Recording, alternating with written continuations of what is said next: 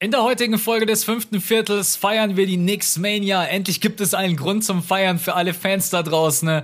Junge Talente, ein aufblühender Derrick Rose, ein überragender Julius Randle mit die beste Defense der Liga. Balsam für das Knicks Herz. Außerdem teilen wir so ein bisschen unsere Ziele für die nächste Saison mit euch und haben auch wieder eine kleine Corner dabei. Wir hatten mega Bock auf diese Folge und wünschen euch jetzt viel Spaß beim fünften Viertel.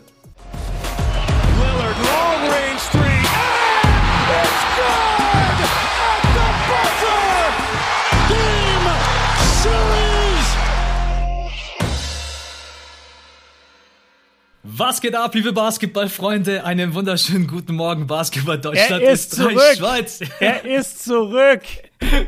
ja, Mann, ich musste echt, äh, ich musste lachen. Ich habe den Pod ja auch komplett gehört in der Ukraine. Übrigens, mhm. es wurde gezählt. Ich habe bei Podigy reingeschaut, steht tatsächlich da ein Zuhörer aus der Ukraine. Nice, da, geil. Ja, auf jeden Fall ähm, musste ich sehr schmunzeln. Begrüßung genauso gemacht wie ich. Äh, ja, okay, das heißt, wenn ich nach Guinea gehe irgendwann, dann werde ich safe immer aus Guinea unseren Pod hören, damit wir auch dort repräsentiert sind. Ja, ich war, ich war auch echt überrascht, aber anscheinend das, äh, wie nennt man das, Geo-Tracking funktioniert ja. anscheinend. Äh, genau, aber Grüße jetzt, an Podigy. Jetzt, ja, jetzt wissen wir auf jeden Fall, dass kein anderer aus der Ukraine zuhört. ja, Luisa gibt sich die Dinger nicht persönlich. Nee, das ist, äh, aber echt, es war, es war echt entspannt. Also einfach mal so zuzuhören und äh, war übrigens ein sehr, sehr schöner Pod. Jetzt nicht, weil es unser Pod ist, sondern einfach, weil es geile Themen waren. Besonders die History Corners am Ende waren richtig nice. Danke. Ja, schöne Grüße an Siebes. Der hat das wahnsinnig äh, gut gemacht, hat sich top vorbereitet, hat super Spaß gemacht mit ihm. Also hat, hat äh, kam auch sehr, sehr gut an. Viele Leute haben äh, gesagt, so wir müssen ihn mal, wenn wir zu zweit äh, sozusagen den Pod machen, wir beide, sollen wir trotzdem auch mal Siebes dazu holen als Gast mal wieder, hatten wir ja auch schon. Äh, können wir mal gucken, dass wir das in Zukunft machen, aber großes Danke nochmal an ihn. Ja, wir holen ihn in den Playoffs einfach mal mit rein. Also, ja, safe. Und ich habe ihm auch er ist halt auch einfach ein professioneller Hund, muss man ganz klar sagen. Das ist halt schon echt. Also egal, wo ich ihn sehe, ihr habt ja dann auch über dieses neue Projekt gesprochen von der IHK, was glaube ich. Ja. Und da denke ich mir halt auch immer, Sieb, es ist immer so easy, locker, egal wo du ihn siehst, es ist einfach. Aber er ist jetzt professionell, auch professionell trifft sehr gut. Ja. Ich finde auch immer, wenn ich mit ihm arbeite oder wenn wir irgendwas besprechen, dann denke ich mir auch immer, ja nice, auf ihn kann man sich einfach verlassen. Der ist da, du weißt, er wird abliefern. Äh, du weißt, es hat gro äh, große Qualität, was er bringt. Ähm, ist ja, er jetzt auch schon nice. ein paar Jahre dabei, oder? Wie lange gibt es denn Bullshit TV jetzt schon? Boah, ich glaube seit 2013 Echt? sind sie groß geworden. Äh, ja. Äh, vielleicht auch schon ein Jahr davor oder so, aber die, die gibt es schon ewig, die sind YouTube-Urgesteine. Ja. Und ich finde, dass Siebes ist schon, wie hast du gesagt, Siebes ist ein geiler Hund. Professioneller Hund ja, Stevens ist ein professioneller Hund, wäre eigentlich ein geiler Folgentitel, aber wir haben heute die Nix Mania dabei. Und ich würde sagen, Nix haben sich definitiv den Folgentitel verdient, weil ich glaube, in den letzten, ich würde sagen, acht oder neun Jahren wäre wär jedes Mal, wenn die Nix das Thema gewesen wären, wäre eigentlich nur die Nix in Trash. Ja. Dieses Mal aber nicht. Also später auf jeden Fall großer, großer Hauptteil ich hätte auch, also heute Morgen habe ich mir nichts gegen Suns reingezogen, genauso wie du. Da bin ich auch so äh, ganz kurz vor dem Fernseher gesessen, so hatte so zehn Sekunden. Ne? Ich schaue mir gerade ein Spiel an von den Knicks gegen die Suns und ich weiß. Ja, allein letztes Jahr hätten wir das niemals geguckt. Ja, und ich weiß einfach, es ist ein geiles Spiel, natürlich auch, weil Phoenix jetzt eine überragende Saison spielt. Die Knicks hatten gerade. Eben. Also für die Leute, die jetzt Spoilerwarnung, der Neuner Winning Streak, no, ja, der Winning Streak ist einfach jetzt gebrochen worden von den Phoenix Suns. Für alle da draußen. Ne? Ähm, deswegen, wir quatschen gleich ein bisschen über sie. Aber bevor wir jetzt reinstarten, ne, und das lasse ich mir heute nicht nehmen, Gratulation zu 50.000 Abos auf YouTube. Das muss einfach nochmal hier im Podcast gesagt werden. Ich habe dir gestern ja auch schon eine Sprachnachricht geschickt, weil es ja. einfach ein krasser Meilenstein ist für Basketball Deutschland. Nicht nur für dich selber, sondern weil du auch was du Basketball Deutschland einfach in den letzten zwei, drei Jahren gegeben hast. Und die Community ist ja auch durch uns alle gewachsen, egal ob Podcasts, egal jetzt ob Shots feiert. Und deswegen auf jeden Fall da riesen Props. Ich habe dir gesagt, ohne ohne große Hilfe, da hast du mir dann ein bisschen widersprochen, weil du gesagt hast, immer so diese kleinen Collabs und so weiter. Aber was ich damit gemeint habe, du hattest jetzt nicht irgendwie keine Ahnung, einen riesen prominenten Gast dabei oder sonst irgendwas, der dich mal in irgendeiner mhm. Art und Weise gepusht hat. Und deswegen auf jeden Fall 50.000 ist schon, ist schon eine Ansage und da kannst du echt unfassbar stolz auf dich sein. Und äh, let's go. Das Jahr ist noch nicht zu Ende. Jetzt die 100k. Ja, okay, 2022 machen wir die 100 voll. Ey. In diesem Jahr wäre ein bisschen ambitioniert.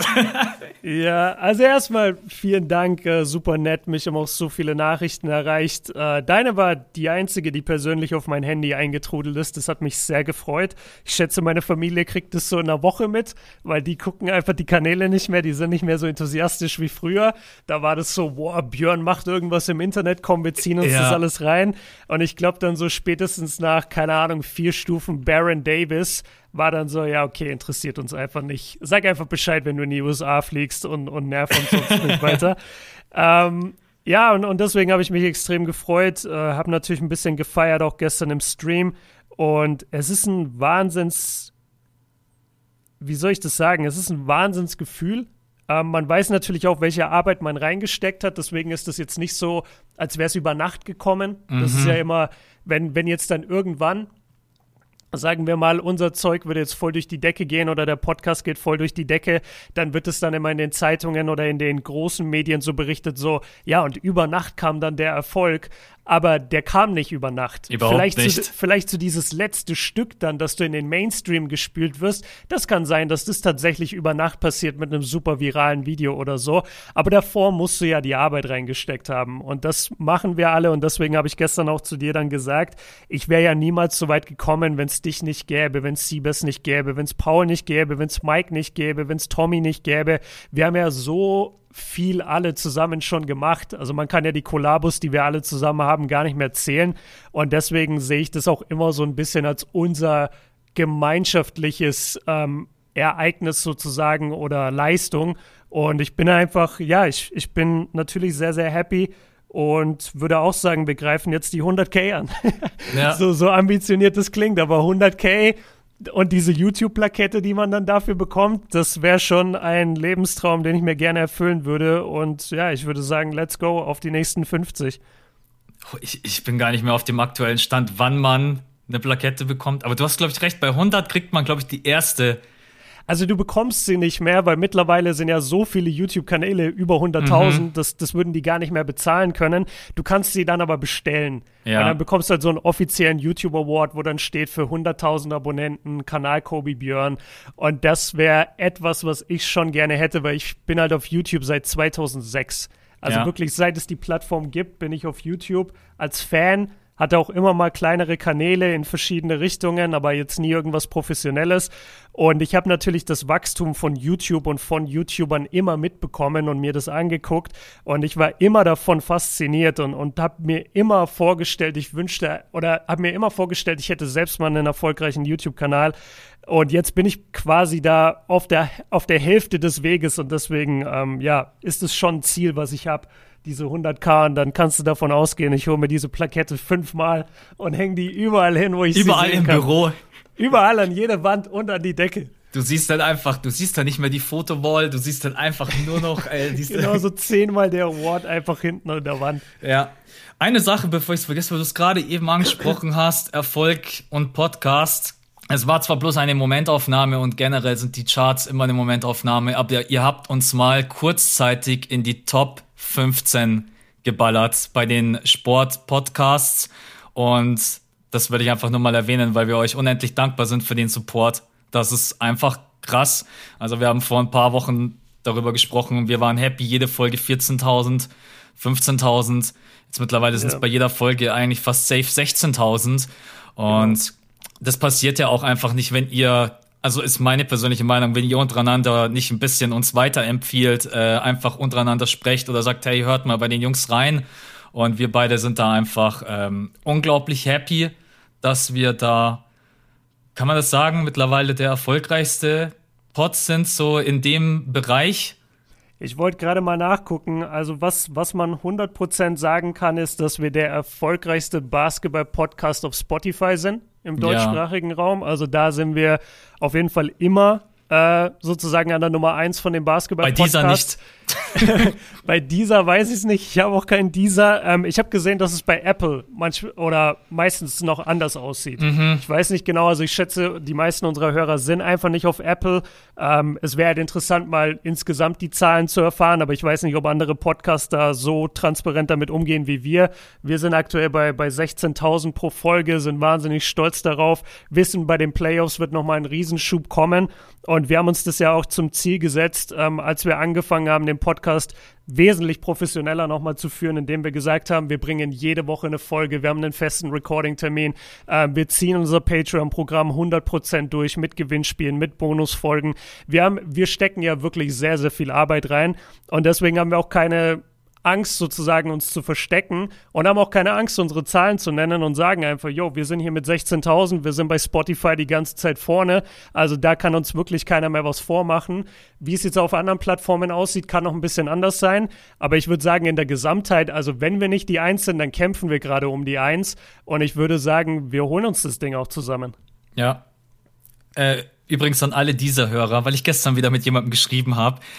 Holt, holt euch einfach. Bitte holt euch doch einfach Spotify. Es das, kostet das ja auch nicht mal free. was. Es kostet ja, ja nicht mal was.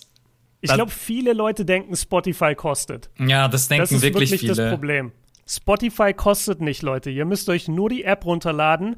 Ich bin mir nicht mal sicher, ob ich einen Account habe bei Spotify. Vielleicht braucht man einen, vielleicht nicht. Aber du musst nichts zahlen, du musst kein Zahlungsmittel hinterlegen. Es ist alles for free. Also gerade Podcasts. Also wir können uns einfach bloß entschuldigen, wir wissen nicht, was los ist. Der Import oder in dem Fall Export von Podigy, das funktioniert einfach nicht mehr. Also wir können machen, was wir wollen, die Folge wird einfach nicht mehr rüber, rüber, transfer, rüber transferiert, whatever. Ja. Ähm, und genau, also wir haben auch, wir haben auch keine Ahnung. Es gibt andere Podcasts, die haben auch Probleme damit, aber bei uns erscheint die Folge jetzt einfach gar nicht mehr. Also, ja. Genau, also ist jetzt natürlich blöd, weil ihr hört sie jetzt eh nicht, wenn ihr auf dieser hört. Aber hier einmal der, der leichte Wink mit dem Zaunfall. Ey, kommt doch bitte einfach auf Spotify, ähm, weil es ist auch angenehmer. Also ich, ich habe auch noch nie das Bedürfnis gehabt, mir dieser zu holen. Es wäre jetzt natürlich blöd, wenn morgen dieser in unseren Mails ist und sagt, hey Leute, wollt ihr nicht exklusiv zu dieser kommen für 5000 Euro im Monat? Dann müssen wir nochmal reden. Dann sagen wir plötzlich, dieser ist das Geilste. Nee, machen wir nicht. Äh, wir haben zum Beispiel Sollen wir das sagen? Wir, wir haben auf jeden Fall neulich ein Placement-Angebot gehabt, wo wir beide gesagt haben, naja, machen ja. wir lieber nicht. Ja. Äh, ja, komm, wir sagen es kurz. Und zwar äh, Manscape. Da geht es ja viel darum, so um, um Intimrasur und so ein Zeug. Und da haben wir beide gesagt, ja, an sich cool und natürlich auch Geld und bla und Placement ist immer schön im Pot zu haben, ein bisschen Kohle verdienen. Aber also ich brauche irgendwie im Basketball-Podcast jetzt dafür kein Placement unbedingt. Äh, und ich will mir nicht vorstellen, wie meine beiden Podcast-Hosts sich dagegen sich im Intimbereich rasieren. Und deswegen hab ich, haben wir gesagt, fuck it, Manscape machen wir nicht. Ähm, aber mal gucken. Es, es, es wird gemunkelt, dass hier und da äh, trotzdem noch das ein oder andere Placement kommt, was deutlich besser zu unserem Content passt. Und äh, ja, haltet da einfach mal die Ohren offen. Und ansonsten würde ich sagen, wir gehen langsam mal in die Themen, oder? Weil wir müssen durchziehen. Auf jeden Fall. Äh, ich ich muss den Gag einfach machen, weil Björn später wieder einen Friseurtermin hat. Ich muss einfach erwähnen.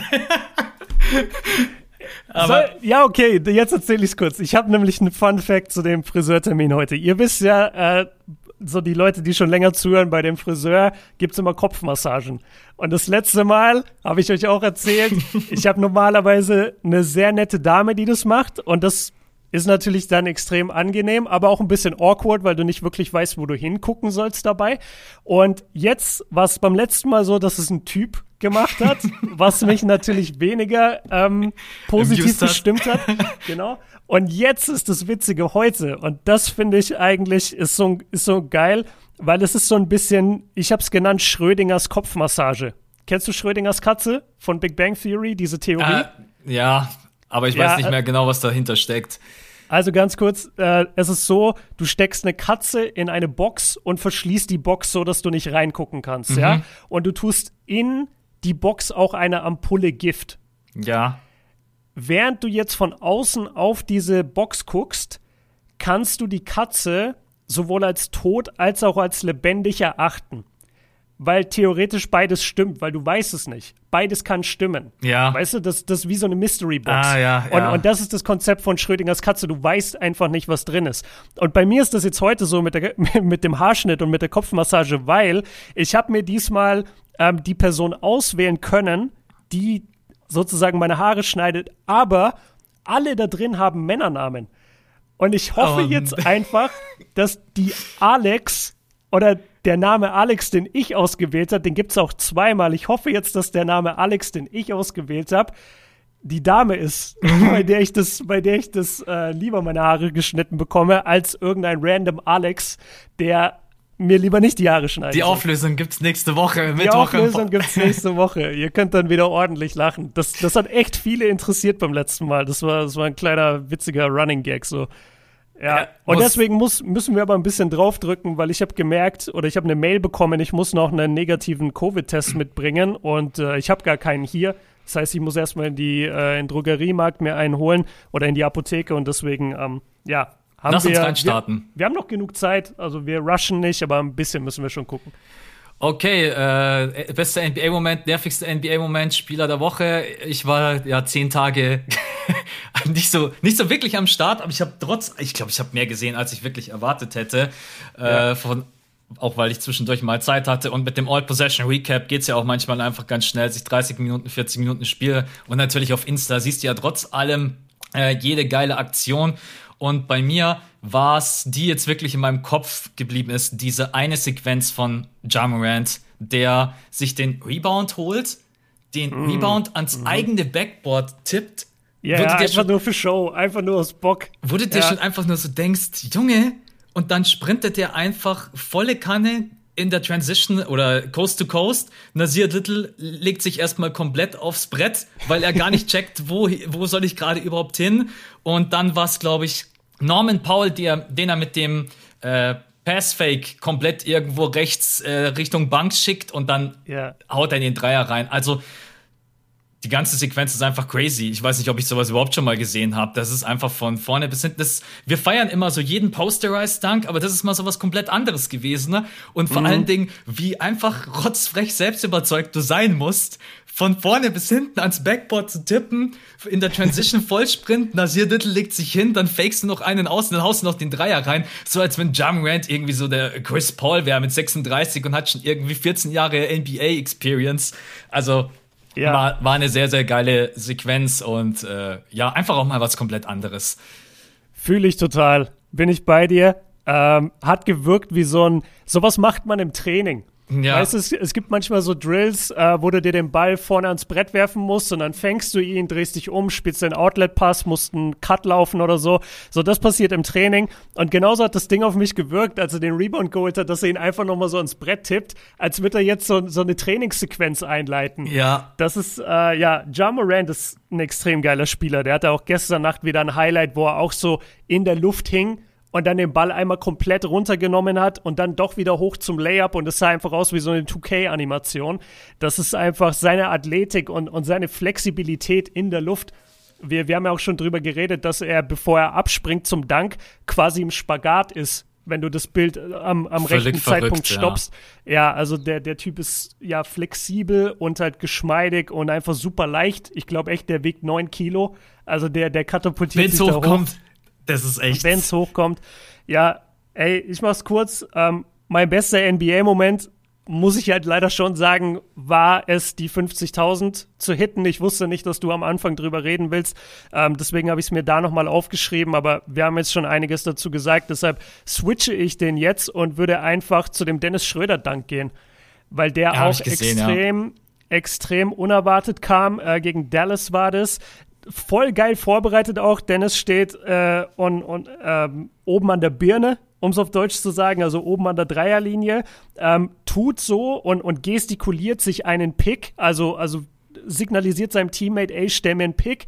Der, sein Verteidiger realisiert das und denkt sich, ah shit, jetzt kommt ein Pick, macht sich dafür bereit. In der Sekunde zieht Dennis den Ball auf die andere Seite, macht ein hartes Dribbling in die Zone, geht hoch zum Layup und er steigt und steigt und steigt und plötzlich hast du keinen Layup mehr, sondern er dankt das Ding. Ja. Aber halt so, wie, wie halt kleine Guards oft danken, einfach so, wo du dich danach fragst, hä, war das gerade ein Dank? Hat ja. er denn gerade gedankt, weil es eigentlich aussah wie ein Layup. Und das habe ich äh, sehr gefeiert. Ja, und, und dafür einfach äh, Moment der Woche kann man auf jeden Fall geben. Dennis gibt auf jeden Fall gerade eben, ich habe nicht viel gesehen, aber ich habe die Stats so ein bisschen verfolgt, gibt Gas. Also er will schon zeigen, ich bin's wert. Jetzt auch heute Nacht gegen. Definitiv. Heute Nacht haben sie auch gewonnen. Lakers, gegen wen haben sie nochmal gespielt? Ey, verzeiht mir mal, ich bin echt erst gestern aus dem Urlaub zurückgekommen, deswegen bin ich noch nicht überall up to date, aber es war auf jeden Fall auch wieder ein gutes Spiel. Äh, 20, Orlando. Genau, Orlando. Über 20 Punkte, 10 Assists. Äh, ja, wichtig. Also, weil Dennis Schröder halt auch in den Playoffs einfach. Es ist wichtig, dass nicht nur LeBron und AD on point sind, sondern, sondern schon auch, dass Dennis Schröder am Start ist in den Playoffs. Ja, also wie oft haben wir das schon gesagt? Dennis ist schon der drittwichtigste Mann bei diesem Lakers-Team. Ja. Weil er muss für Punkte sorgen, er muss für Spielaufbau sorgen, wenn LeBron nicht da ist. Und wenn LeBron mit auf dem Feld ist, muss er die Dreier äh, reinhauen. Ja. Und ansonsten ist er halt dafür für Hustle-Defense, für Scrappiness, um mal einen gegnerischen Point Guard richtig auf die Eier zu gehen und in den Playoffs den halt aus dem Spiel zu nehmen. Dafür ist Dennis geboren. Und da muss er einfach auch die Leistungen abrufen und das macht er ja aktuell. Also was mir bei Dennis auch echt gefällt, Dennis wirkt selten bis nie müde. Ich glaube, der hat eine unglaubliche Kondition. Also einfach ein so Punkt. von.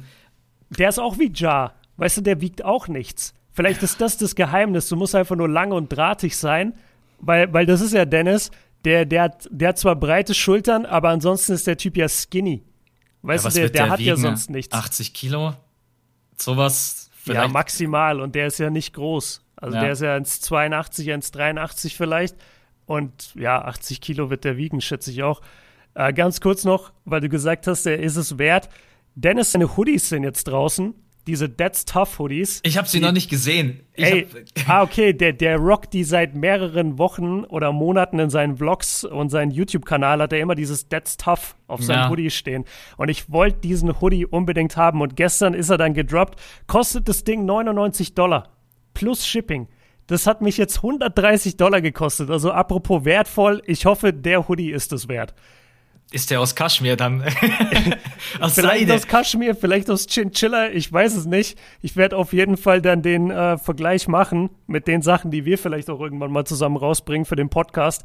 Äh, ja, ich bin gespannt, aber ich freue mich darauf. Ich, ich wollte schon ewig diesen Hoodie haben. Ja, 99 Dollar ist schon ordentlich. Das ist eine Ansage für ein Hoodie, ey. Ich ja. hätte so 69,99 gefeiert. Gen Aber das war schon Das wäre so der teurer. normale Preis. Ja. Okay. Ja. Also äh, Patreon werden, damit Björn das refinanzieren kann.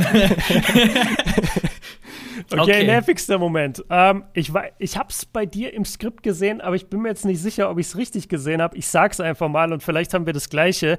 Äh, zweimal Bucks gegen Philly, mhm. beide Male Embiid ohne Simmons. War das auch dein Punkt? Ja, und das zweite Spiel war, glaube ich, komplett ohne, also es war ohne Embiid, Tobias Harris und ohne Simmons.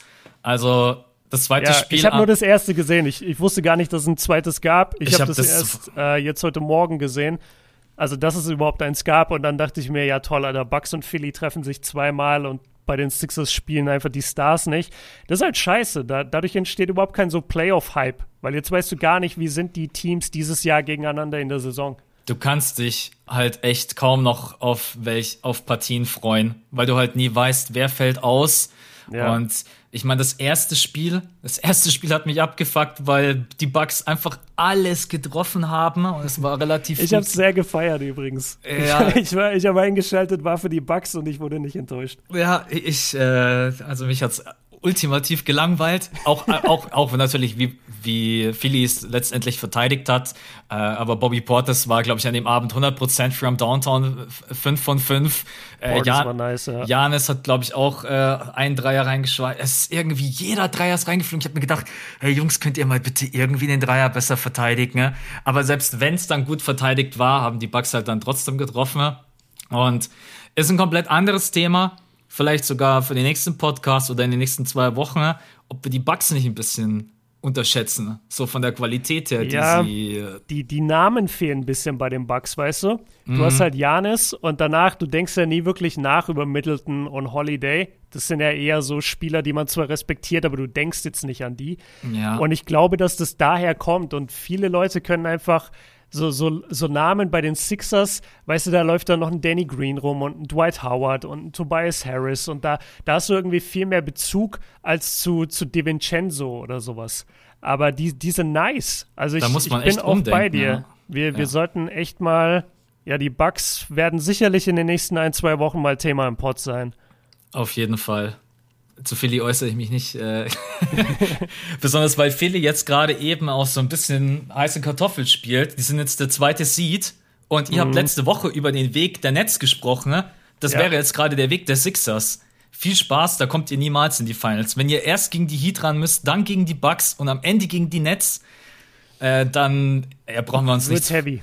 brauchen wir uns nichts vormachen. Aber wie gesagt, ist ein zu großes Thema. War generell ist es gar nicht so dieses Back-to-Back-Game gewesen, auch wenn es natürlich enttäuschend war. Besonders Samstagabend war in Kiew was 21.30 Uhr, da müsste es hier 20.30 Uhr gewesen sein. Es war irgendwie Primetime. Es, es war, auch früh, ja. Ich habe eingeschaltet, ich wollte eigentlich eine Wiederholung mir angucken und dann habe ich gesehen, ah geil, Philly gegen Bucks. Äh, ja doch, Philly gegen Bucks ist live. Ähm, ja. ja, 20.30 Uhr, 21 Uhr, sowas.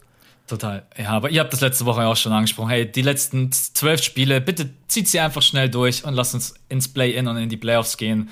Äh, aber guck mal, das finde ich eigentlich ganz cool, weil du gerade Nets und Sixers an, äh, angesprochen hast. Die Sixers sind jetzt gerade ein Spiel hinter den Nets, also mhm. denen fehlt ein, ein, ein Sieg. Ja. Ähm, beide haben noch zehn Spiele zu machen das ist jetzt schon spannend. Also, ich werde mir da jetzt nicht jedes Spiel von denen angucken gegen die anderen Mannschaften, aber ich werde schon jeden Tag gucken, okay, wer hat diesmal gewonnen? Bucks oder Philly oder beide? Wie ändern sich die Standings? Das ist schon spannend. Und, und im Westen hast du das Ganze quasi mal drei, weil da hast du die Jazz, die Suns und die Clippers, die alle innerhalb von einem Spiel sind. Das wird auch sehr spannend sein zu sehen, wer sich da welchen Seed holt. Und, und ich finde, Play-In ist, ist im Moment noch schwer, weil es sind halt so viele Teams irgendwie die ganze Zeit mit drin. Äh, jetzt, ja, die Warriors sind an der 10. Oh, das aktuelle Play-In wäre Warriors gegen die Spurs und dann gegen den Sieger Blazers oder Grizzlies. Ja. Ich würde sagen, da könnten die Warriors sich tatsächlich reinsneaken. Also gegen die Blazers vielleicht nicht, aber ich glaube, gegen, gegen die Grizzlies würden die Warriors auch gewinnen in einem Spiel. Was, äh, die, äh, die Blazers würden gerade gegen die Grizzlies spielen und dann, ja.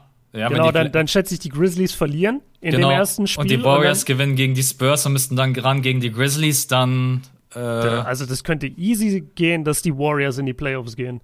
Ja. Finde ich ganz geil. Und also Spannung ist jetzt auf jeden Fall am Ende da, weil vor allen Dingen jeder so auf die Sechs möchte, bloß nicht in ey. dieses Kack-Play-In.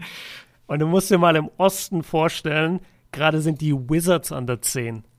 Also ja. die Wizards könnten in den Playoffs stehen.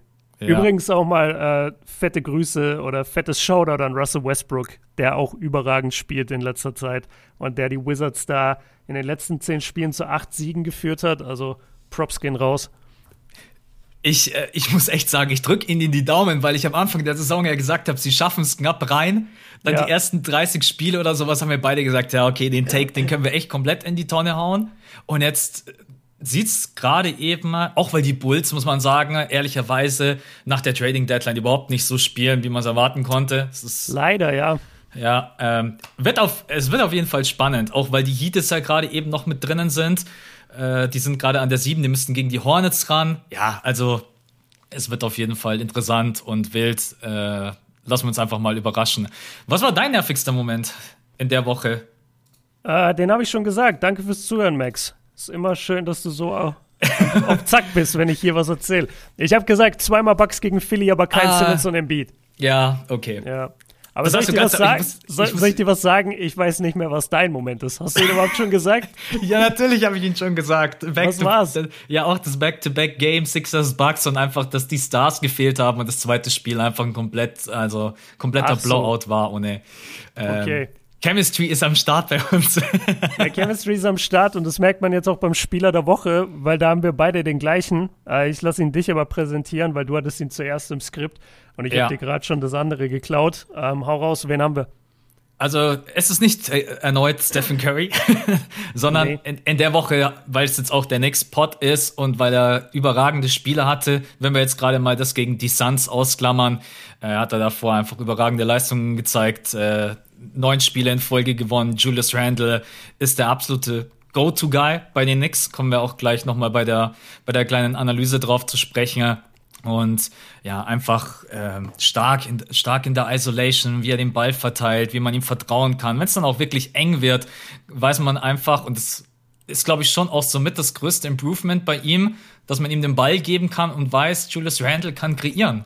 Und deswegen, mhm. äh, er ist auf einem, er ist auf einem echt verdammt guten Weg. Sogar, ich sag später noch was in der Max Corner dazu, so historisch auch wieder ein bisschen die ein oder andere Marke von Mello und ja, sage ich dann später noch, aber gefällt mir einfach extrem gut, auch wie er dieses Team so ein bisschen anführt, auch in Kombination mit Derrick Rose, wenn der natürlich auf dem Feld ist. Deswegen ja. ist er mein ist er mein Spieler der Woche, auch weil die Stats gepasst haben, waren so glaube ich roundabout. Wie gesagt, Suns Spiel jetzt nochmal ausklammern, irgendwie 30 Punkte, super Quoten aus dem Feld. Sieht extrem gut und vor allen Dingen selbstbewusst aus. Ja, gefällt mir momentan echt nice. Also, was er da zusammenzockt. Genau, also ich habe mal von den letzten vier Spielen die Quoten jetzt genommen. Äh, 30 Punkte, 9 Rebounds, 6 Assists. Wie man es gewohnt ist in der aktuellen NBA natürlich 48 Prozent von der Dreierlinie. Also was ist mit diesem Shooting? kommen wir, müssen wir, müssen wir das nicht mal noch größer thematisieren, irgendwie, wir ganzen Basketballfans, weil es kann doch nicht sein, dass selbst wenn jetzt gerade, wo jetzt gerade so viele Fans zurückkehren, im, im, Madison Square Garden waren heute Nacht auch viele Fans zum Beispiel da gegen, gegen, gegen die Suns, Alter, die schießen ein Volumen und gleichzeitig eine Treffsicherheit. Sowas hat man sich früher nicht vorstellen können. Ja. Wie viele Jungs schießen in dieser Saison bitte über 40 oder knapp an die 40 Prozent bei 5, 6, 7, 8 Dreierversuchen pro Spiel?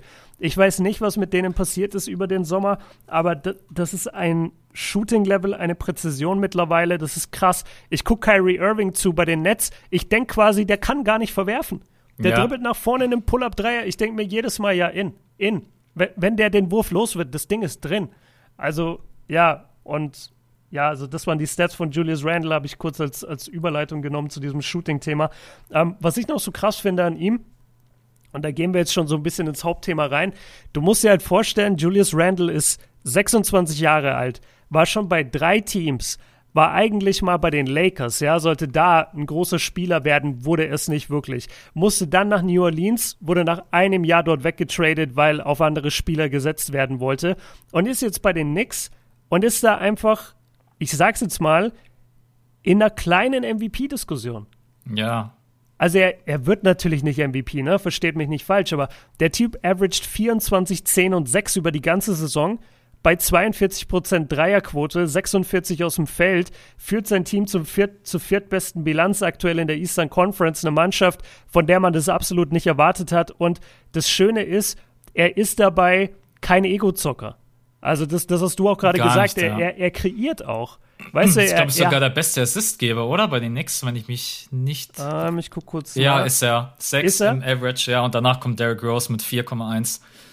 Ja, krass. Okay, das zeigt natürlich auch, dass sie nicht so wirklich den einen Point Guard haben. Also jetzt mal abgesehen von D-Rose, aber D-Rose kommt auch meistens von der Bank. Ähm, ja, aber nichtsdestotrotz, also ich finde, Randall ist so ein Allround-Paket dieses Jahr, was ich nicht für möglich gehalten habe und gleichzeitig führt er sein Team zu Erfolgen. Ja, und das kann man einfach nur feiern und deswegen dieser, dieser Spieler der Woche Award sowieso äh, mehrfach schon verdient und eigentlich auch, wenn man die Standards rannimmt, an denen wir andere Spieler messen, ist er auch in der MVP-Conversation. Er soll es nicht werden, ne? Versteht mich nicht falsch, aber er ist in der Conversation. Du hast gerade eben Bank angesprochen, das muss ich, achtet mal darauf bei den Knicks-Spielen auf Thibodeau. Der Coach ist Alter. einfach, er ist so legendary. Der, ja. der ist, ey, es gibt manchmal wirklich zwei Minuten, ne? Da achte ich bloß auf ihn, weil es einfach, äh, aber ist ja auch geil, emotional vorne, wenn es klappt, nice. Und hinten, wenn sie in der Defense irgendwas verkacken, der springt im Dreieck, wie man so schön sagt, steht meistens da, wo die Spieler eigentlich hingehen, wenn sie eingewechselt werden. Ne? Also er ja. ist halt echt, ähm, ja, man kann von ihm als Coach halten, was man will, aber in der Saison echt gute Leistung, wie er auch das Mindset der ganzen, der ganzen Knicks-Spieler wirklich ja, weil die haben ja jetzt im Endeffekt keinen überragenden Kader. Das muss man schon noch auch mal sagen, dass die da oben stehen. Jetzt mal Julius Randle ausgeklammert, der eine überragende Saison spielt. Aber da ist ein RJ Barrett in seiner zweiten Saison, der gut spielt. Quatschen wir gleich über ihn. Derrick Rose, der ja natürlich jetzt nicht mehr der ist, der in der MVP-Saison war. Da brauchen wir auch gar nicht mehr drüber quatschen. Ne? Aber das ist jetzt nicht Mitchell so. Mitchell Robinson verletzt. Ja, genau. Also die, die sind kein so krasses Team vom, vom Personal her. Ja, Wenn definitiv. du mir die so zeigen würdest, dann würde ich wahrscheinlich eher sagen Playoffs. ich bin mir sicher, wir haben die beiden nicht in die Playoffs, oder? Da müsste ich jetzt mit dem Podcast nochmal anhören, aber da bin nee, ich mir fast safe. zu 100% sicher, dass wir nicht gesagt haben, nix. Ja, übrigens, die Nix, die gehen an den vierten Seed. aber ich muss sagen, ich finde es gut, dass du Thibodeau angesprochen hast, weil man seinen Impact auf diese Mannschaft, glaube ich, äh, nicht unterschätzen darf. Mhm. Also was der, was, was der aus dieser Mannschaft für ein defensiv orientiertes Team gemacht hat, die sind einfach so stark. Ähm, ich weiß gerade nicht, ob es aktuell noch der, der Fall ist. Das, was ich gerade vor mir habe, ist, war, dass sie an der 2 sind. Was das Defensive Rating angeht. An der 4 sind sie. An der 4, okay. Ja. An der 4 sind sie jetzt. Gut, das, äh, was ich hier vor mir habe, ist schon ein bisschen älter. Und sie, ähm, sie, verteid also sie verteidigen insgesamt die Würfe sehr gut. Also gegnerische Teams haben extreme Probleme, gegen diese Mannschaft hochprozentig zu scoren. Weißt du, die, selbst wenn du einen Wurf los wirst, der Wurf ist immer heavy contested. Ja. Und das finde ich, ist auch auf jeden Fall für, spricht für Thibodeau, weil jeder NBA-Spieler ist in der Lage, den Wurf heavy zu contesten. Das ist nicht das, das Problem. Das Problem ist, ob du deine Spieler motiviert bekommst, dass sie das bei jeder Possession tun. Und das machen die nichts. Also die Defense von denen macht mir eigentlich fast mehr Spaß als ihre Offense, weil ihre Offense kann ich jetzt aus den wenigen Spielen, die wir gesehen haben, auch noch nicht so wirklich greifen. Also es ist natürlich trotzdem viel Julius Randle, wie wir auch gesagt haben, der viel kreiert. Es ist irgendwie viel Nerlens Noel, zumindest oh. in den Spielen, die ich gesehen habe, was ja. mich total überrascht hat. So Nerlens Noel, voll der wichtige Mann für die. Ähm, ja, und, und dann die Jungen, also, also Quickly und Barrett sind halt einfach äh, super stark. Also gerade Quickly ist Rookie, macht, glaube ich, zwölf Punkte oder so im Schnitt. Also wahnsinnig guter Typ. Und das Letzte, was ich noch sagen will, äh, dann schmeiße ich den Ball wieder zu dir rüber. Man, man kennt ja von Thibodeau, dass er dafür bekannt ist, dass er seine Starspieler zu lange spielen lässt. Mhm. Ne? Und, und dass er nicht gerne auswechselt. Und auch Derrick Rose hat deswegen möglicherweise seine erste schlimme Verletzung erlitten, weil er einfach zu lange auf dem Feld immer stand unter Thibodeau in Chicago. Und ich habe so gelacht bei dem Phoenix-Spiel. Ähm, Mike Breen kommentiert ja diese Spiele. Und dann war Mitte des zweiten Viertels und dann wurde RJ Barrett ausgewechselt. Ja, bei, bei sechs Minuten irgendwas. Und dann meinte Mike Breen so, ah ja, äh, ja, RJ Barrett wird gerade das erste Mal ausgewechselt, was ja nicht gewöhnlich ja, ist in der ja. NBA. Du spielst ja nicht ein, eineinhalb Viertel einfach durch, die meisten zumindest nicht. Und dann einfach wirklich, einfach so typisch Thibodeau, eine Minute später wechselt der Barrett wieder ein. Ja. Es ist genau eine Minute vergangen und der hat gesagt, nee, fuck it, Barrett geht wieder rein, gefällt mir ja. nicht, was da draußen passiert. Der, der setzt nur auf seine Stars und das ist irgendwie, es ist irgendwie geil, solange sich keiner verletzt, weil, weil man dann echt drüber lachen kann, ey. Du, du kriegst keine Pausen bei dem. Ich will einen Punkt von dir unterstreichen, denn ich mhm. habe mir das jetzt gerade eben mal rausgesucht. Die Knicks verteidigen den Wurf am besten in der ganzen Liga. Die lassen ja, die genau. niedrigste genau. Field Goal Percentage zu, 44,3, äh, sogar vor den Jazz und vor den Heat. Und sie verteidigen auch den Dreier am besten. Also die gegnerische Quote äh, gegen die Knicks ist bei 33,8 Prozent, auch vor den Jazz. Und äh, ja, also das ist auf jeden Fall schon, also bloß, dass wir sagen, unser Eye-Test äh, stimmt und man sieht, die verteidigen auch als Team gut. Also die sind, die sind richtig, die sind richtig ätzend. Ich habe auch das Gefühl, die haben eine ziemlich gute Kommunikation untereinander, äh, was auch Pick and Roll angeht und auch Help Defense. Du hast Noel angesprochen. Ich bin ehrlich, ich hatte Noel nicht als so grundsoliden, guten Verteidiger in Erinnerung. Äh, Derrick Rose, seine Defense ist mir sowieso generell in seiner Karriere immer viel zu schlecht weggekommen. Also das ist äh, zu schlecht weggekommen? Also du meinst, er ist ein besserer Verteidiger als Leute Genau, denken? ich denke, er ist ein besserer Verteidiger, als er oft dargestellt wurde, auch, seit, auch noch in seinen Anfangsjahren bei den Bulls. Und mhm. er leidet halt auch darunter, dass er klein ist. Ja. Immer wenn du, also jeder kleine Guard, und, und damit meine ich auch wirklich Leute, die, die bis 1,90 sind, du hast immer das Problem, dass dich am Ende des Tages ein Forward halt einfach wegschieben kann, wenn er will.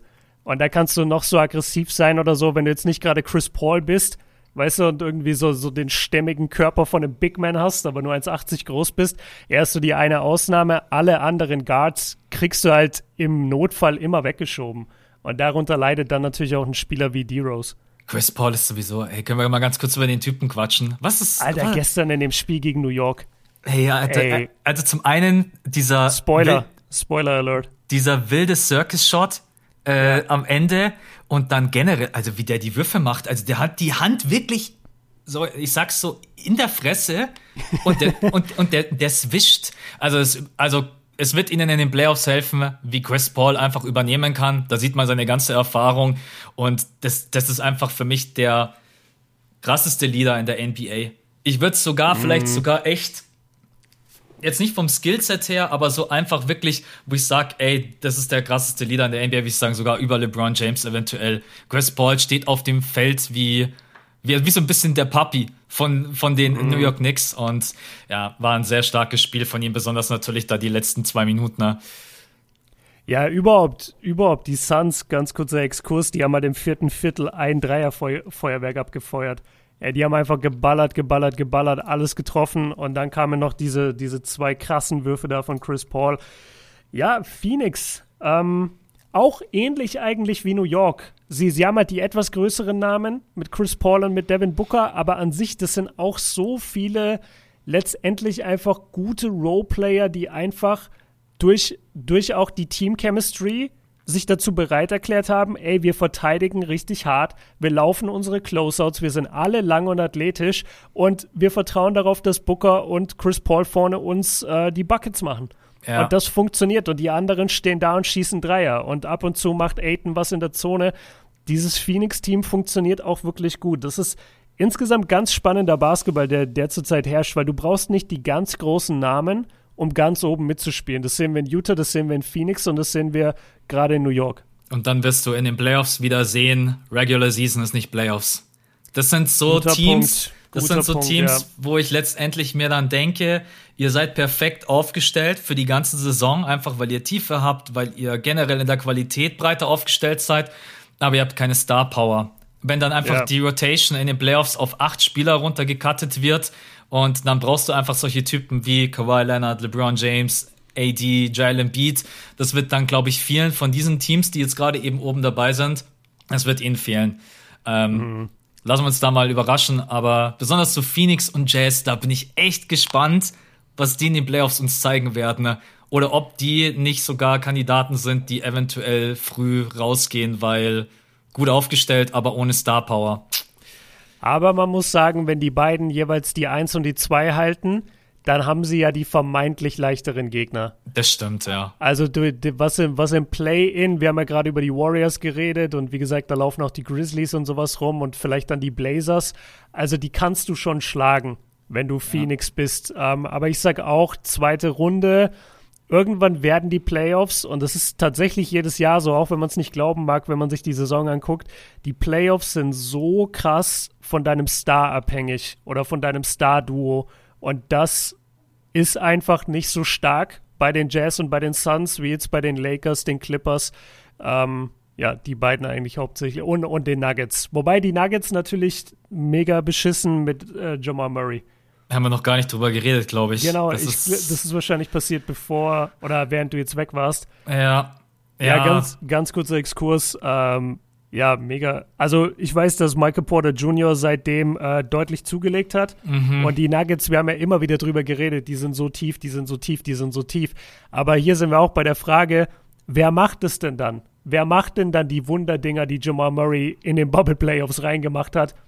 Genau. Und immer wieder dafür gesorgt hat, sorry, ähm, dass, die, dass, die dass die Nuggets weiterkommen. Das war ja Jamal Murray. Ja. Und der ist jetzt einfach weg. Und ich weiß nicht, ob Michael Porter Jr. jetzt in diese Rolle direkt schlüpfen kann und wird. Er kann der Spieler sein, der das Volumen bringt von Jamal Murray, aber er ist nicht so konstant. Michael Porter Jr. hat einfach oft Nächte, wo er schießt, schießt, schießt und er hat dann irgendwie eins von acht, eins von neun und hat dann auch irgendwie ja, der ist dann einfach noch uns zu unerfahren und einfach zu grün hinter den Ohren. So muss man das einfach ganz ehrlich sein, um einfach zu sagen, ich muss meinen Spielstil vielleicht auch einfach mal ein bisschen abändern. Äh, Michael Porter Jr. ballert dann einfach weiter und denkt sich, ja, irgendwann fällt er schon. Äh, und, und, und, kann nicht mehr dazu bringen zum Spiel. Und bei Murray ist ja auch nicht der konstanteste, aber wenn er viel vorbei ballert, kann er trotzdem noch äh, die Point Guard Rolle übernehmen. Ja. Kann trotzdem noch Leute in Szene setzen. Und hat auch ein besseres Inside Scoring. Also bei Jamal mhm. Murray kann schon auch mal mit einem Drive reinziehen, Up and Under, Korbleger. Ja, ganz, ganz, ganz bitter. Ähm, sie werden trotzdem gute Playoffs spielen, aber Finals ich habe sie als kleinen Underdog vor der Verletzung gehabt für die Finals. Jetzt denke ich, gegen die LA-Teams wird man letztendlich, dann wird man es wird man's schwer haben. Also. Das denke ich auch. Ja. Aber man, man, wird sehen. Aber auch das ist äh, fast ein bisschen ja, spannender jetzt geworden dadurch, weil du hast jetzt so viele Mannschaften im Westen, denen du eigentlich nicht den großen Wurf zutraust, äh, dass sie überhaupt in die Finals gehen. Und dann ist die Frage, wer geht denn dann aber am Ende in die Finals? Gehen wirklich die Lakers und die, und die Clippers? Treffen die sich nicht eh schon vorher? Ähm, vielleicht in einer der Runden, je nach, je nach Seating. Also das, das wird ganz spannend sein zu sehen. Äh, ich will kurz, um zurück zu den Knicks zu kommen, ich habe mir so ein paar Artikel durchgelesen und den hier fand ich extrem witzig vom, vom Wall Street Journal. Äh, der, der hieß irgendwie so, die Knicks sind wieder gut, Ausrufezeichen, ja. und, dann, und dann war eine der, einer der ersten Sätze war einfach, ähm, ja, wie gesagt, die Knicks, die sind, Knicks gut. sind wieder gut. ja, ja, aber so, die Knicks sind wieder gut. Mehr nicht, aber das ist doch schon mal was. Ja. Und das, das trifft, das bringt es so gut auf den Punkt, weil die Knicks wirklich, und ich arbeite gerade an einem Video, äh, das heißt, wann waren die, wann waren die Knicks das letzte Mal gut? Und ich dachte eigentlich, ich muss zurück bis in die 90er, hab dann aber gemerkt, nee, 2013 hatten sie ein sehr starkes Team. Da waren Carmelo. sie auch in den Playoffs, glaube ich, wenn ich mich nicht täusche, oder das letzte Mal. Genau, da waren sie das letzte Mal in den Playoffs und da waren sie, glaube ich, zweiter Seed im Osten. Also da, ja. da waren sie echt gut unterwegs. Ähm, und, und aber abgesehen davon sind die Knicks seitdem halt irrelevant und auch seit den 90ern waren sie eigentlich immer irrelevant. Die haben ja nie irgendwas gerissen, überhaupt im Osten, geschweige denn jemals in den Finals seitdem. Und ja, es ist irgendwie schön zu sehen, dass diese alte Taktik von den Knicks jetzt so ein bisschen wieder widerlegt wird, weil die alte Taktik war immer, ja komm, wir versuchen in der Free Agency, wir versuchen uns LeBron zu holen, wir, wir versuchen uns Anthony Davis zu holen, wir versuchen Zion im Draft zu bekommen. Wir, wir wollen immer die Leute holen, die jetzt schon krass sind und überzeugen sie einfach, ja, wir sind ja die Knicks, deswegen mhm. kommt halt zu uns. Und Kevin Durant hat das dann irgendwann mal schön gesagt, der meinte, ey, mein ganzes Leben lang waren die Knicks scheiße. Deswegen ja. will ich auch nicht zu den Knicks. Also wie, wie kommt ihr darauf, dass ich oder irgendein Starspieler zu einem Verein will, wo der Owner ein ganz schlimmer Typ ist? Äh, über den gibt es genug äh, Stories, könnt ihr gerne nachlesen über James Dolan. Und wo einfach die Franchise seit Jahrzehnten nicht funktioniert, warum sollte dann Starspieler hingehen? Und jetzt sieht man ja, dass du eher einen verstoßenen jungen Star genommen hast, wie Julius Randle, wo du nicht wusstest, was der mal wird. Und du hast ihn praktisch zum Franchise-Player aufgebaut, hast ihn mit vielen guten Role-Playern um, um, umringt und hast denen ein Coaching gestellt, der in denen mal wieder eine Art Stolz und eine Art Defense-Konzept installiert hat und plötzlich läuft es.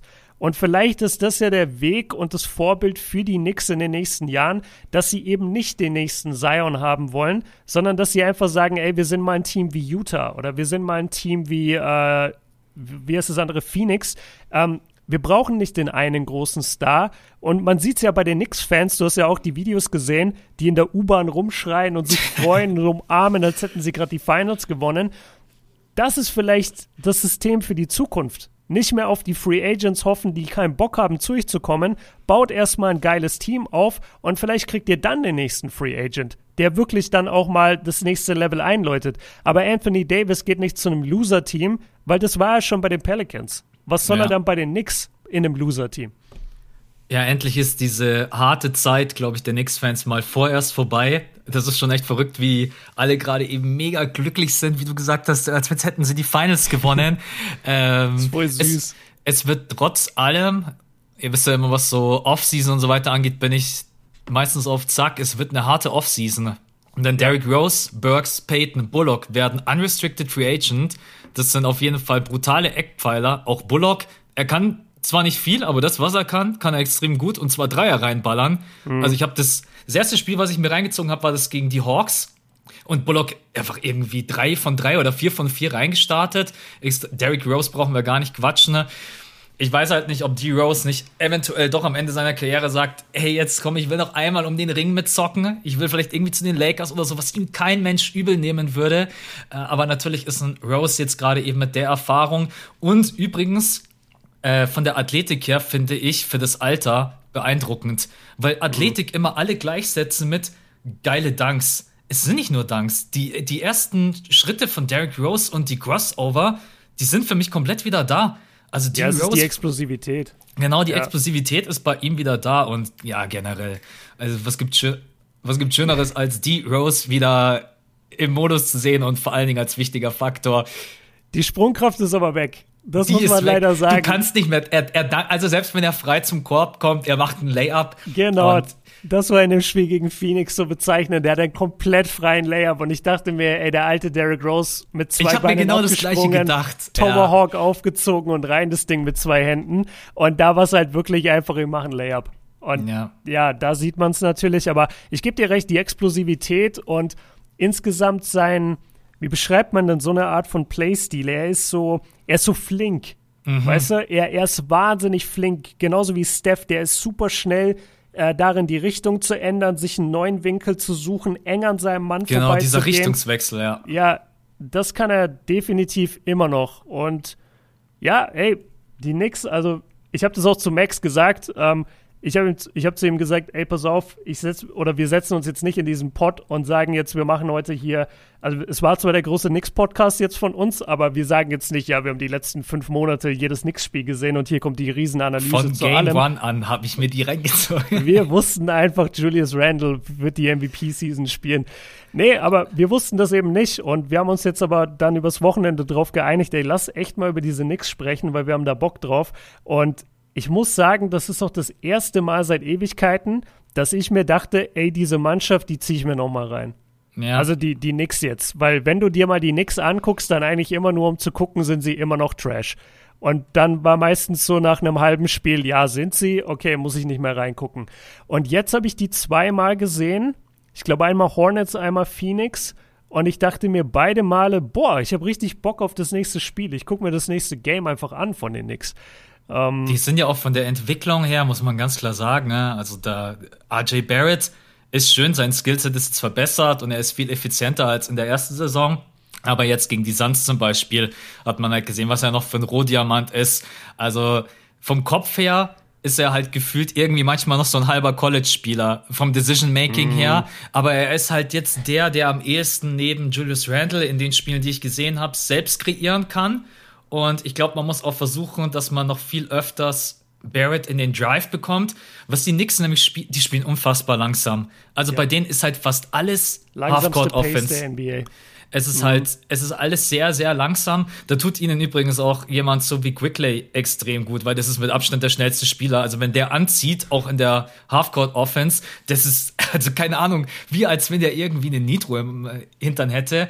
Äh, und dann, wenn du mit, mit ihm einfach Handoffs spielst oder einfache Setplays, er bringt einfach die Defense schnell in Bewegung. Und da müssten die Knicks noch besser werden, ne? weil oft schon das Spiel steht, dann kommt der Ball zu Julius Randle, dann kommt ein bisschen Isolation ne? und dann kommt es immer drauf an, wie bewegen sich die Jungs und das funktioniert manchmal noch nicht so 100%, aber an sich Riesenpotenzial. Also mit RJ Barrett, äh, du hast es vorhin angesprochen, Mitchell Robinson verletzt, äh, Kevin Knox ist, glaube ich, auch äh, schon Alex seit Burke ist auch verletzt. Ja, sind raus und Burks, ja. es wird trotzdem, nochmal um zurückzukommen, eine harte Offseason, weil man hat verdammt viel Capspace frei, auch für den Max-Contract.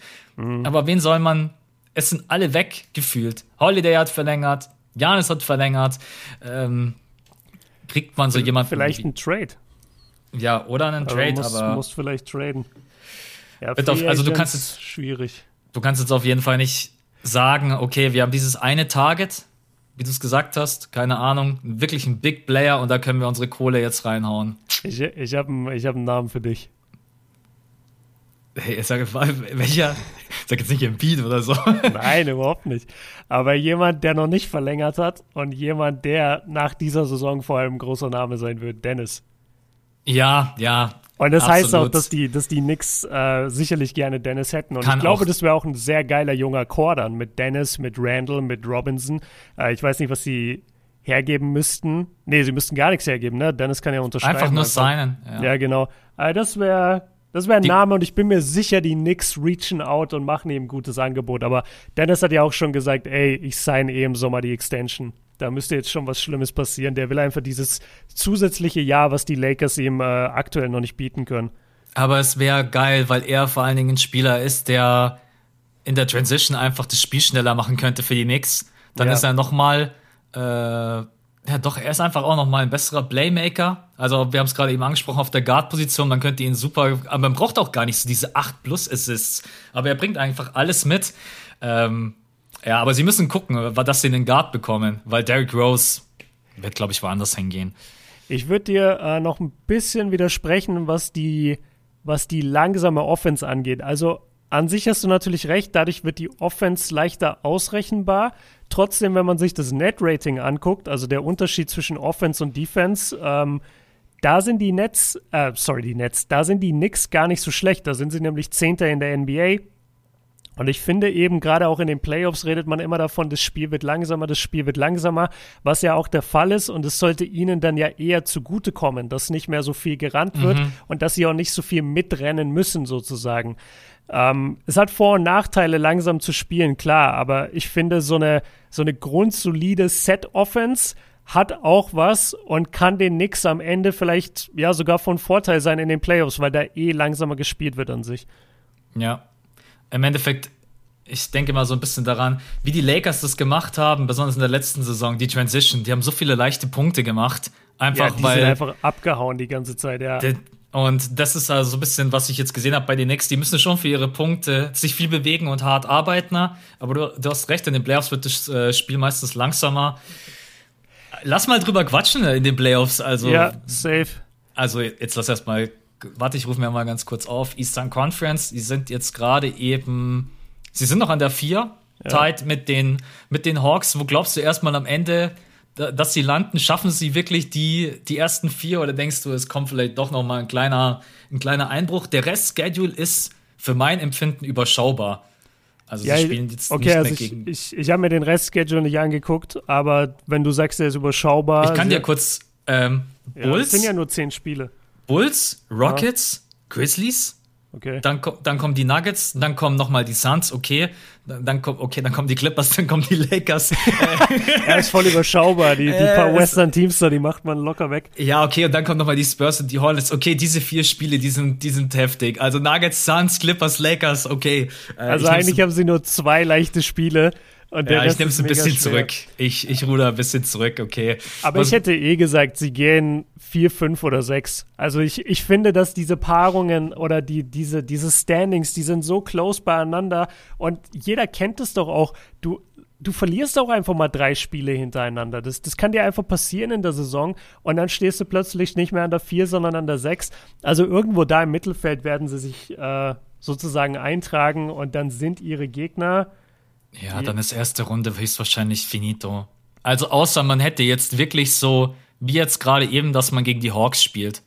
Dann würde ich sagen, könnte es Genau, jetzt gerade wären es die Hawks. Ja, doch, das finde ich, also das, das müsste man sehen. Ich finde, das könnten sie gewinnen. Und dann, wenn sie aber an die 6 gehen sollten, dann wären es halt die Bucks. Da schätze ich mal, dass sie kaputt gemacht werden. Ja. Außer Mitchell Robinson, keine Ahnung, verdoppelt. Ich glaube, das wäre den Knicks so scheißegal. Die sind in den Playoffs, die würden jedes Spiel feiern. Äh, ja, 100 Prozent. ja, ich denke ja. auch, dass relativ früh. Ich muss auch sagen, ich denke, sie werden wahrscheinlich doch noch mal ein bisschen abrutschen auf die 5 oder auf die 6. Ich glaube, auch gegen die Hawks könnte es schwierig werden, weil die Hawks auch so ein Team sind, die mal ganz schnell heiß laufen können. Die haben einfach für mein Empfinden, ohne dass ich das jetzt nachgeguckt habe, eine breitere und viel gefährlichere Offense, einfach weil mehr Spieler auch diese 20 plus auflegen können. Das ist vielleicht noch so ein kleines Problem der Knicks. Da ja. hast du ja Julius Randle, der jetzt natürlich konstant immer seine 20, 30 Punkte Spieler hat. RJ Barrett im Hintergrund und dann natürlich hat mal mal Bullock hat mal irgendwie 18 Punkte, Derrick Rose hat mal irgendwie so 17, 18, du hast einfach nicht konstant jemand, der nochmal diese 20 plus liefert. Aber sollten sie an die 6 gehen und müssten dann ran gegen die Bucks. Ähm, ich glaube, da muss man realistisch sein, wäre dann Feierabend, was gar nicht schlimm wäre. Auch für diese ganzen jungen Spieler mal Playoffs mitnehmen, ist schon alleine auch einfach viel wert. Und dann, ja, läuft, glaube ich, bei den Knicks. Also, jetzt muss ja, man schauen, bin, dass. Ich bin zufrieden. Jetzt muss man. Das klingt, als wenn du der Hardcore-Knicks-Fans wärst seit ungefähr zehn Jahren und Natürlich. dir so denkst, jetzt gerade eben bin ich, äh, bin ich auf jeden Fall zufrieden. Okay. Ansonsten, ähm, Du machst ein Video. Ich werde auch noch mal ein Video machen. Ich weiß zwar nicht in welcher Form, ob ich vielleicht so ein bisschen Ausschau gebe über die Offseason. Da könnt ihr dann auch noch mal ein bisschen auf unseren YouTube-Kanälen abchecken, was äh, zu den Knicks du einmal über die Wann waren die Knicks das letzte Mal gut, oder sowas? Ja, ja. das fand ich irgendwie ein geiler Titel, der mir so im Kopf rumgespuckt ist. Genau, und ähm, ja, hast, hau mal, hast du. Hau mal deine History Corner raus, weil Björn muss zum Haare schneiden. Genau. Ich mach's relativ kurz. Äh, ich habe die Stats auch nochmal aktualisiert jetzt von heute Nacht. Julius Randle gerade eben 26,6 Punkte, 9,1 Rebounds, 6,6 Assists. Ähm, wäre der erste Spieler, der mal wieder 25,55 in einem Kalendermonat averaged seit Bernard King. Und der hat es geschafft im, im März 1985. Also Alter. Bernard, okay, ja. Bernard King wird jetzt wahrscheinlich den Casual-Fans nicht großartig was sagen. Ähm, Riesenspieler aber, aber gewesen. Riesenspieler. Absolute hat, Legende. Hat Bernard King nicht, glaube ich, sogar den Christmas-Game, oder? War das Bernard King, auch der sagen, der, der hat safe irgendeinen Rekord, entweder ein Finals-Game-Rekord oder ein ich glaube, es waren die meisten Punkte am, Christmas, Christmas, Day. Ja, kann gut sein. Ja, genau. Ähm, dann die Knicks haben mit neun Spielen in Folge, die sie jetzt gewonnen haben, ihren zweiten äh, oder beziehungsweise ihren längsten Streak geteilt in den letzten 25 Jahren. Und letzter Punkt, und dann ist die Corner auch schon wieder zu. Wer, äh, Julius Randle wäre der erste Knicks-Spieler seit Carmelo Anthony 2013, der mal wieder Back-to-Back -back 30 Nee, er war der erste Spieler, der Back-to-Back -back 30-10 aufgelegt hat. Also, good old vibes mit Carmelo Anthony, der ich weiß gar nicht, hat Carmelo Anthony wirklich plus einmal Back-to-Back 30-10 aufgelegt? Müsste ich, müsste ich mal nachgucken. Also geht, ähm, geht es hier um Season-Stats oder um eine? Nee, um äh, Punkte und Rebounds. Wirklich, 30 und 10, nur einmal Back. Ja, das klingt wenig. Also kann auch sein, dass Carmelo Anthony das mehrmals hintereinander geschafft hat und jetzt Julius Randle quasi wieder der erste Spieler ist, der es seit, äh, seitdem erreicht hat. Aber das letzte Mal 2013 äh, Mello mit einem Back-to-Back 30-10-Spiel. Ja, also. Ich habe einmal kurz den Fact-Check gemacht. Also Bernard King hält tatsächlich den Christmas Game Scoring Record und zwar mit wie vielen Punkten? Ich glaube, es waren sogar 60. Das ist stark, Max. Max wird ein richtiger NBA History Nerd, ey. Das feiere ich hart. An ja, zweiter Stelle übrigens Will Chamberlain mit 59. Ja, ist bekannt, Wilt ist einfach nicht so ein guter Scorer gewesen wie Bernard King. hast, du auch, hast, du, hast du auch, wer an der 3 ist? Äh, ja. Willst du es mir sagen? Ja, ich, ich habe keine, hab keine Ahnung. Ich würde jetzt fast sagen, eher, mal ein jüngerer Spieler aus einer jüngeren Zeit. Nee, gar nicht, aber eher bekannt für seine ABA-Leistungen. Oh Gott. Ja, da bist dann doch du noch du der Experte. äh, hol mich okay. ab. Äh, Rick Barry. Ah. Okay. Rick Barry mit 50, dahinter Jerry West mit 47 und dann der einzige Spieler so ein bisschen aus unserer Ära, äh, für die Jüngeren jetzt aber auch nicht mehr wirklich, T-Mac. T-Mac ja. 2002 hat 46 Punkte gemacht. Ja. 60 Punkte ist schon auch auf jeden Fall eine Ansage. Besonders beim, äh, bei den Christmas Games, wo gefühlt auch äh, sicherlich dreimal so viele Leute zugucken. Ähm. Und das war gegen die Nets. Und das war 1984. Waren die da schon in New Jersey oder waren die da sogar noch in New York? Das will ich jetzt noch wissen. New York Nets. Nee, bis 76 waren die nur in.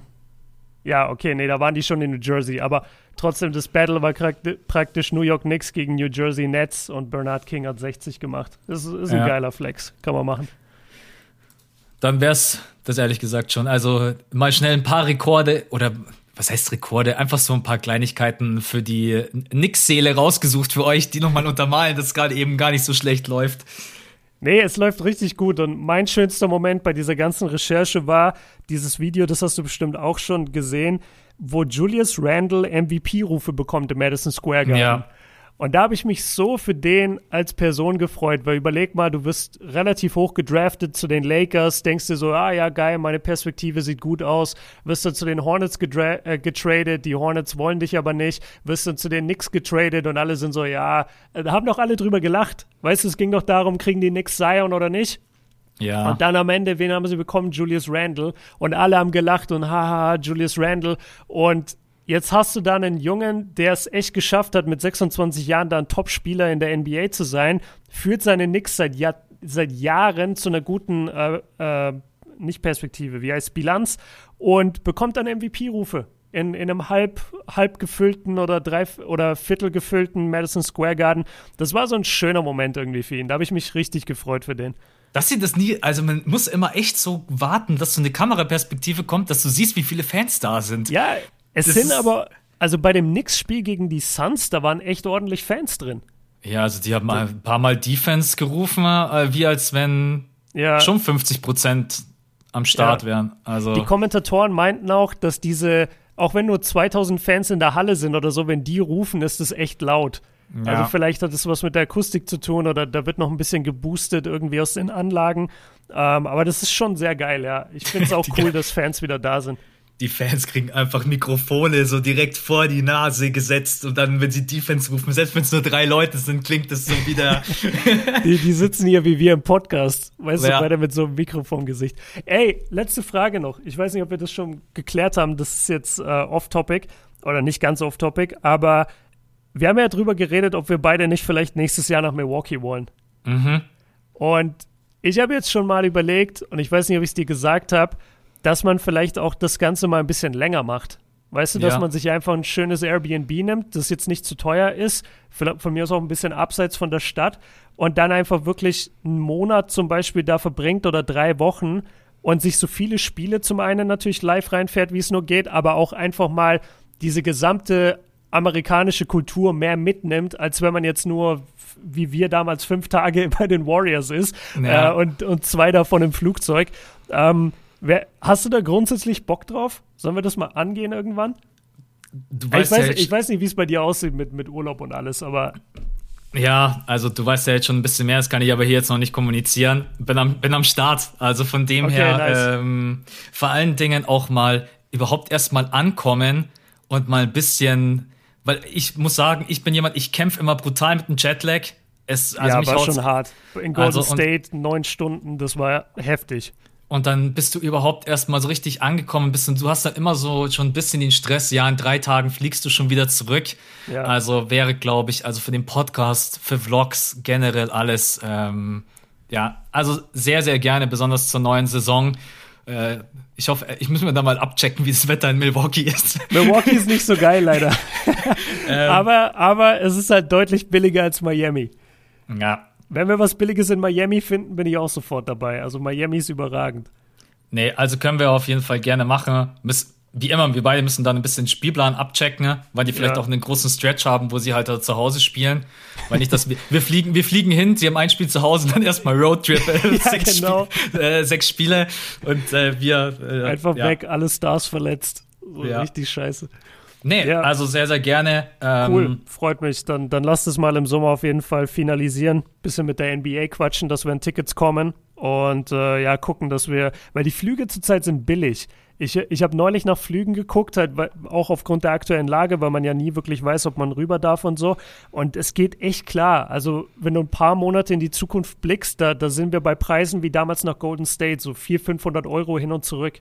Das, das, das kannst du echt bezahlen. Und ja. dann müssen wir da nur irgendeine billige Airbnb-Variante suchen, wo man wohnen kann. Billig, aber qualitativ hochwertiger als das, was wir das letzte Mal hatten. Oh Gott, ey. Die, oh, diese, oh Gott, ey, erinnere mich gar nicht. Das ja, war das nee. Schlimmste. Ich muss gerade an das Kann man das überhaupt denken. Hotel nennen? Das war ein Motel. Ich Ach, muss Auch was da immer für Leute saßen, man. Einfach so im, im Bademantel, in Boxershorts, in Badeschlappen. Aber nicht. Es ist, ey, Gott. es ist schade, dass wir da nicht mehr gevloggt haben. Weil ich glaube, Sorry, ich war todkrank. Ich habe es gerade so geschafft ja. zum Frühstück. Ja, ja, du warst, Nein, du warst echt war fertig. Aber, Aber, ja, ich war echt heavy krank so. Ja. Okay, dann würde ich sagen, wir machen für heute, äh, beenden wir den Pod, damit Björn wieder rechtzeitig zum Friseur kommt. Ich muss mir erstmal jetzt einen äh, Test besorgen. Ich rufe da jetzt mal an, ob die nicht einen da rumliegen haben. Ich habe jetzt ja. keinen Bock, extra noch zu einer Apotheke zu laufen. Okay, Leute, äh, diese Woche kein Patreon-Pod. Äh, wir machen es ja immer alle zwei Wochen. Wir quatschen mal, wie es in den Playoffs aussieht, aber jetzt ist aktuell der Stand mal so. Letzte Woche war es der äh, unsere besting, beste Starting, Starting Five. Five of All Time. Also ja. wer ist der beste Point Guard? Nee, eigentlich wer ist die beste Starting Five ever? Welches Starting Five kann nicht geschlagen werden? Braucht man da Michael Jordan auf der 2 oder braucht man doch jemand anderen? LeBron auf der 3? Wer ist auf Center? Hat man Curry oder Magic auf Point Guard? All das haben wir besprochen, debattiert und ja, kamen am Ende, glaube ich, auf. Ich weiß gar nicht, ob wir am Ende genau die gleiche hatten. Nee. Nee, hatten wir nicht, ne? Ähm, aber wir haben beide extrem starke Starting Fives gepickt. Ähm, und das könnt ihr euch anhören. Der Link ist wie immer ja in der, in der Podcast-Beschreibung überall zu finden. Patreon.com slash das fünfte Viertel, alles Und dafür braucht ihr nicht mal dieser. Und dafür braucht ihr nicht mal dieser. Das ist der wichtigste Verkaufsgrund. ja. Oh Mann. Genau, ähm, Leute, ja, da könnt ihr ey. auch dann nochmal alle alten Folgen nachhören und äh, einfach, ihr, ihr supportet uns damit auch einfach für so Ziele, was wir gerade eben angesprochen haben. Wir sind ja einfach ehrlich und transparent. Natürlich werden wir dann auch Kohle, die wir da zur Verfügung haben, für so einen Milwaukee-Trip äh, 100 Prozent verwenden. Natürlich. Und äh, zwei Sachen noch. Die eine habe ich vergessen, die andere ist, schön, dass du wieder da bist, Mann. Ich freue mich wirklich. Das ja. war, äh, also gar nichts, äh, gar kein Knock jetzt gegen Siebes. Das war voll geil, dass er hier war. Aber ich habe gemerkt, dass es mir einfach nicht so gut liegt, die Podcasts zu führen. Also ich habe ja. das lieber, wenn du den Podcast führst und ich komme immer so von der Seite mit rein. Das ja. war auch das Feedback, was ich ein paar Mal gehört habe äh, von Leuten, die, die sehr nahe mir stehen und den Podcast halt immer hören. Und dann dachte ich mir auch so im Nachhinein, ja, es macht mir auch mehr Bock, wenn Max den Podcast leitet. Also das, die Rollenverteilung haben wir das damals schon mich. ganz gut gemacht. Ähm, und dementsprechend freue ich mich sehr, dass du zurückgekommen bist. Du hast gesagt, du hast einen vollen Akku. Das freut mich auch, weil den brauchen Absolut. wir für die Playoffs. Und jetzt fällt es mir wieder ein, das zweite war, wir sind bei Patreon, glaube ich, noch 50 Patronen davon entfernt, dass wir mhm. Videocontent dort droppen. Ja. Das haben wir nämlich auch gesagt, bei, beim Erreichen der 500 Patronen wird es Videocontent äh, dort geben, der exklusiv dann dort erscheint. Und das ist gar nicht so weit weg. Also kann gut sein, dass wir zu den Playoffs auch wirklich Videocontent noch zusätzlich dann auf Patreon haben. Ähm, aber dazu mehr, wenn es dann soweit ist. Checkt, wie gesagt, gerne mal unten den Link, ob das was für euch ist. Und ansonsten sind wir raus. Auf jeden Fall.